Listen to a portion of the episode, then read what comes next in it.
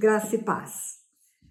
A palavra que o Senhor colocou hoje no meu coração para compartilhar com os seguidores é sobre dízimos e ofertas. E eu quero ler um texto da palavra de Deus. Não é Malaquias, mas Provérbios. Provérbios capítulo 3, versículos 9 e 10. E está escrito assim: Honra o Senhor com os teus bens, com as primícias de toda a tua renda e se encherão fartamente os teus celeiros e transbordarão de vinho os teus lagares. Honra o Senhor com os teus bens e com as primícias de tudo que você tem, de toda a tua renda. E vão encher-se os teus lagares e os teus celeiros. Você vai ser recompensado. Eu quero falar de princípios espirituais no que se refere a dízimos e ofertas. Primeiro princípio: tudo que temos vem do Senhor, tudo, desde a vida. Não há nada que recebemos que do céu não nos tenha sido dado, tudo. O trabalho, a força-trabalho, os bens, as rendas, tudo, tudo, tudo resulta da bondade de Deus. E aí, quando desonra o Senhor com os teus bens, honra o Senhor com aquilo que Ele já te deu, honra o Senhor com aquilo que Ele já fez chegar em tuas mãos. Se você é do Senhor, 100% do que você tem é do Senhor, não apenas 10%. Se você pertence ao Senhor, se sua vida é do Senhor, tudo que você tem veio dele, é dele, e você deve honrá-lo com tudo que você tem. Quando uma pessoa faz entrega de dízimos e ofertas, obedecendo a palavra de Deus, porque é uma ordem de Deus, trazei, trazei os dízimos e ofertas, é um tempo imperativo do verbo. Quando uma pessoa honra o Senhor e obedece ao Senhor, cumprindo a palavra dele, tem uma recompensa. Ele diz: E fazei prova de mim. Vai ver como eu vou abrir as janelas dos céus e vou derramar bênçãos sem medida. Você tem uma medida para ofertar, mas a bênção que vem sobre a sua vida por dízimos e ofertas é sem medida, é muito mais do que você pode imaginar. Então vamos lá. Quando uma pessoa entrega dízimos e ofertas, ela está fazendo duas coisas. Ela está cumprindo dois princípios. Primeiro princípio, ela está honrando ao Senhor. Ela está mostrando a todos e principalmente no mundo espiritual que Deus é fiel, que Deus deu a ela primeiro, porque se não houvesse recebido primeiro, não teria recurso para dizimar e ofertar. Então, a entrega do dízimo e da oferta nada mais é do que uma prova da fidelidade de Deus. E o outro princípio é o princípio da obediência. A pessoa está dando uma mensagem no mundo espiritual que está sendo obediente. E quando alguém faz entrega de dízimos e ofertas no nosso ministério, por exemplo, eu faço uma oração e digo, Senhor, obrigada pela tua fidelidade com essa pessoa, obrigada porque o Senhor tem suprido a vida dela, Obrigada porque o Senhor deu a ela primeiro, por isso ela tem o que dizimar e o que ofertar. Mas, Senhor, agora eu quero lembrar ao Senhor que o Senhor tem promessa na tua palavra para aqueles que obedecem. O Senhor tem uma promessa de abrir as janelas dos céus e derramar bênçãos sem medidas. O Senhor promete abençoar o obediente e essa pessoa também está sendo obediente. Então eu quero trazer a memória do Senhor, a tua promessa, para que o Senhor a abençoe. Então, são dois princípios: honramos a Deus e somos recompensados, é o que está escrito aqui. Honra o Senhor e você vai ser recompensado. Dízimo você sabe o que é: 10% da renda, 10% daquilo que você ganha. E oferta? Oferta não é retirada dos 10%.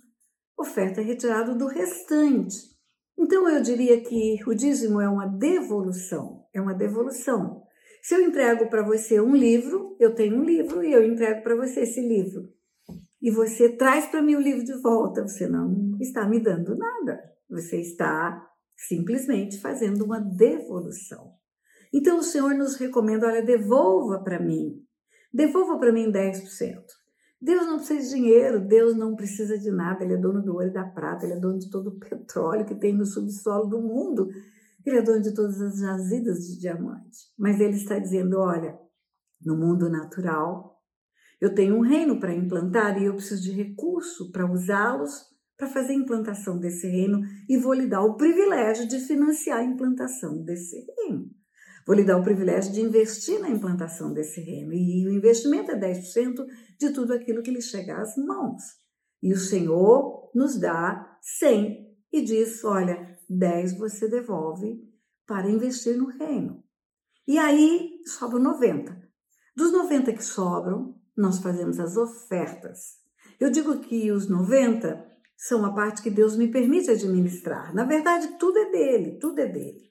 Ele vai me permitir administrar debaixo da autoridade dele, com o consentimento dele, com o conselho dele.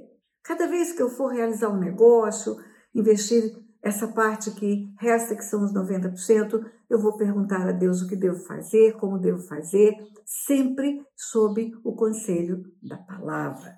E aí, essa parte é a parte da qual retiramos a oferta. E eu digo que a oferta são como sementes. A oferta não é uma devolução. A oferta são sementes minhas. O Senhor me permite ofertar e dessa semente eu vou ter colheitas. É dessa parte que a Bíblia fala que quanto mais for ofertado, mais será colhido. Quanto mais nós ofertarmos, mais será a, a colheita, quanto maior a semeadura. Eu nunca vi ninguém colher feijão sem plantar feijão. Nunca vi ninguém colher milho sem plantar milho. E é assim no mundo espiritual. Deus fala: olha, faça a semeadura, semente, e você vai ter uma colheita. As ofertas, Deus permite que nós façamos de várias maneiras. Ofertas alçadas, ofertas voluntárias. Alçadas são aquelas pedidas pelos líderes. Vamos fazer isto, vamos investir em missões, vamos realizar uma obra. São alçadas, são pedidas. Oferta voluntária, aquilo que está no seu coração era a viúva pobre. A viúva pobre ofertou tudo que ela tinha é uma entrega pessoal. E todas as vezes que nós ofertamos, nós estamos cumprindo um princípio espiritual de semear. Quando dizimamos, estamos cumprindo um princípio espiritual de honrar a Deus e de obedecer. Quando semeamos, nós estamos cumprindo o princípio espiritual de semear. Se eu não ofertar, eu estou desobedecendo? Não, na verdade, você está deixando de semear. Você está deixando de colocar a semente que possibilitará uma colheita especial da sua parte. Em especial, eu quero falar para você de uma oferta específica, que eu dou o nome de oferta de remissão.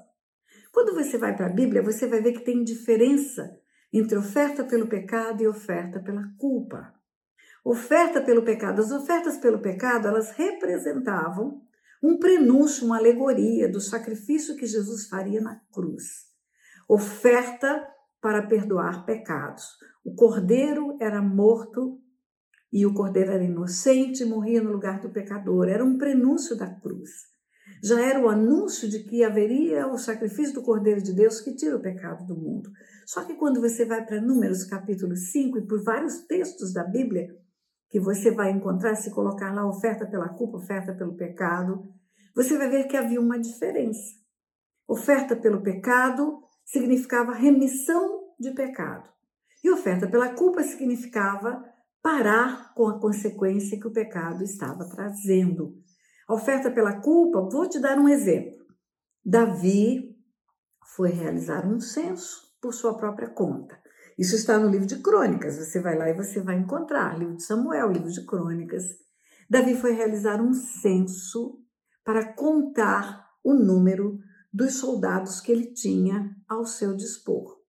Deus não mandou ele fazer isso. Isso era resultado da sua vaidade, para que ele dissesse: Eu tenho tanto. E na verdade eram do Senhor, era o povo do Senhor.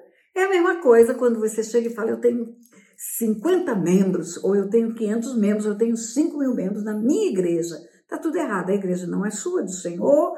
Você não tem 5 mil membros, você tem quatro membros, dois braços e duas pernas, e você tem um rebanho do Senhor que ele te deu para cuidar. Ele confiou em você e ele entregou esse rebanho para você cuidar. E era mais ou menos assim. Davi, todo orgulhoso, achava que ele era o Senhor dos exércitos. Mas o Senhor dos exércitos era Deus. E ele resolveu contar o número dos soldados. E ele chegou um número, 5.570. Chegou um número enorme entre os soldados de Israel e os soldados de Judá. E ele fez isso contra a vontade de Deus. E aí o que Deus fez? Deus fez vir uma praga sobre Israel. Aliás, Deus mandou Davi escolher. Davi escolhe o castigo. Você errou. Davi, eu errei, eu errei. Convenceu-se de que errou. Arrependeu-se. Arrependimento é o convencimento do pecado e é o desejo de consertar com Deus. Mas não foi suficiente o arrependimento. Davi arrependeu-se, mas Deus mandou um profeta dizer para Davi que Davi deveria escolher o castigo. Davi sofreria um castigo pela sua vaidade, pela sua soberba, por haver tratado um exército como se fosse seu e não do Senhor, enfim, pelo orgulho e vaidade que o motivou a fazer a contagem. E aí Deus manda ele escolher o castigo. O que, que ele prefere? Ele prefere três anos de fome? Ele prefere três meses de derrota para os inimigos? Ou ele prefere três dias de peste? Três dias de peste para destruir a nação. E ele escolheu três dias de peste. Ele entrou num desespero porque ele se arrependeu do que fez, mas ele tinha que fazer algo para que aquele castigo que estava vindo sobre ele fosse cessado, a mão de Deus fosse retirada. E aí você vai conhecendo a história. Ele vê um anjo com uma espada na mão para destruir Jerusalém e aí ele vê esse anjo lá em cima, num lugar especial, na eira de Onã, e ele recebe um comando do profeta que ele tinha que fazer um sacrifício lá, uma oferta lá. E ele vai fazer a oferta, quando ele chega lá, o dono daquele lugar, o dono da eira, também viu o anjo, estava com os seus filhos, viu o anjo, recolhe os filhos, fica apavorado, vê o rei chegar, se prostra diante do rei e o rei fala: Eu quero essa terra porque eu quero oferecer um sacrifício a Deus aqui nessa terra. E o homem chamado Onã fala: Eu te dou a terra, eu te dou o boi para o holocausto, eu te dou a lenha, eu te dou tudo. Ou seja, rei pode ficar com tudo. E o rei responde para ele: Eu não ofereceria para Deus algo que não me custasse nada. É preciso que eu tenha um preço a pagar. Tem um custo, tem um preço a pagar por causa da bobagem que eu fiz tem um preço a pagar para cessar o mal que está vindo sobre o povo. O mal não estava vindo só sobre Davi, não estava vindo só sobre o exército que Davi contou, estava vindo sobre todo o povo, era peste. Três dias de peste destrói, destrói muita gente. E aí Davi oferece o sacrifício. Quando Davi oferece o sacrifício, a Bíblia fala que o anjo recolheu a espada. Deus permite que o anjo recolha a espada. Um sacrifício, uma oferta feita para resolver algo que foi resultante do pecado. Eu chamo isso de uma oferta de remissão. O arrependimento do pecado gera a misericórdia de Deus para o perdão do pecado. Mas a oferta de remissão gera a cessação da destruição que vem por causa do pecado. E aí eu digo que pessoas que investiram nas trevas, pessoas que usaram recursos que Deus fez chegar às mãos deles, Deus deu a eles benefícios, Deus deu riqueza, Deus deu trabalho, Deus deu bênçãos. E aí pessoas no tempo da ignorância pegam recursos que Deus fez chegar em suas mãos e oferecem em rituais macabros e financiam abortos, oferecem drogas, oferecem bebedeira, investem recursos financeiros em coisas que vão agradar ao diabo e vão desonrar a Deus. Essas pessoas precisam fazer uma oferta de remissão. Além da entrega dos dízimos que elas fazem, além das ofertas alçadas, além das ofertas voluntárias, eu aconselho essas pessoas a fazerem uma oferta de remissão é como essa oferta de Davi. Eu vou fazer uma oferta especial para cessar o dano que está acontecendo na minha vida financeira, na minha família, na minha casa. Você pode dizer isso é loucura, pastora. Não, não é. Não é. Pela prática, nós temos aprendido isso. Pela prática, nós aprendemos a discernir o bem e o mal. Pela prática, nós aprendemos a fazer a leitura das dos princípios espirituais, das leis espirituais. Tudo que você investe em algum lugar, você tem um dividendo a colher. Quando você investe na caderneta de poupança, você tem juros e correção monetária. Quando você investe em bolsas de valores, você tem dividendos de ações. Quando você investe nas trevas, você tem uma colheita de danos, de perdas. E como que resolvemos isso? Não só nos arrependendo do pecado, mas fazendo uma oferta de remissão. Agora tem um detalhe: essa oferta de remissão não é uma oferta comum, não é uma oferta como outra qualquer. Ela precisa ser entregue na mão de um sacerdote que saiba orar, desligando espiritualmente a vida da pessoa do império das trevas.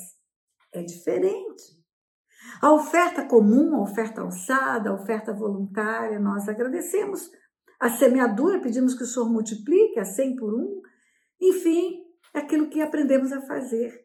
Mas uma oferta de remissão, não. Nós recebemos e oramos e dizemos, Senhor, recebemos essa oferta entregue pelo teu filho e tua filha como uma remissão de tudo aquilo que ela colocou nas trevas, contrário à tua palavra, pela ignorância, aquilo que recebeu no passado, fez chegar nas mãos do inimigo, Senhor, desonrando o teu nome, desonrando com as rendas que o Senhor deu, desonrou o Senhor. Aquilo que o Senhor deu fez chegar nas mãos do teu inimigo.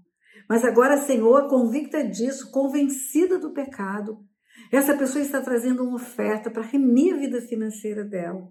E eu quero nessa hora, Pai, desligar espiritualmente a vida dessa pessoa de toda conexão à vida com o império das trevas, feitas no tempo da ignorância, no tempo em que não sabia que estava fazendo errado. E aí eu oro e abençoo aquela pessoa, aí sim, abençoo para que multiplique graça, para que bênção financeira venha sobre a vida dela. Trazei os dízimos e as ofertas à casa do Senhor para ter bênção. Entrega dízimo e oferta nas trevas, vai ter maldição. É uma lei espiritual. Agora tem algo que eu preciso dizer para encerrar. Tempos difíceis nós estamos vivendo. Tempos difíceis, tempos de Covid, tempos de desemprego, tempos de negócios ficando ruins. Mas é justamente a oferta em tempo de dificuldade que representa mais diante de Deus. Elias abriu a boca, falou que não choveria, não haveria chuva nem orvalho, e por três anos e meio isso aconteceu. E a seca destruiu a economia, destruiu Israel. Sabe quando que mudou essa história? Quando foi feita uma oferta especial para Deus.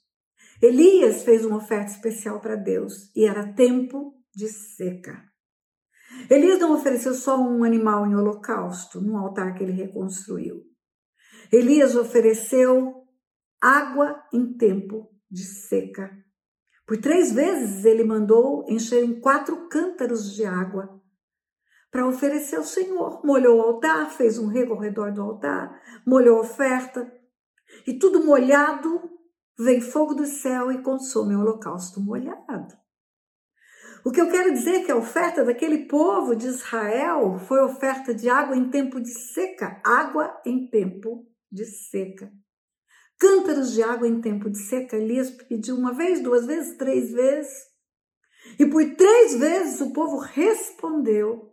E quando o povo respondeu, a chuva veio sobre Israel. Não é porque estamos em tempo de sequidão que vamos ser desobedientes à palavra. Não é porque os tempos estão difíceis, quanto maior o sacrifício, maior a recompensa.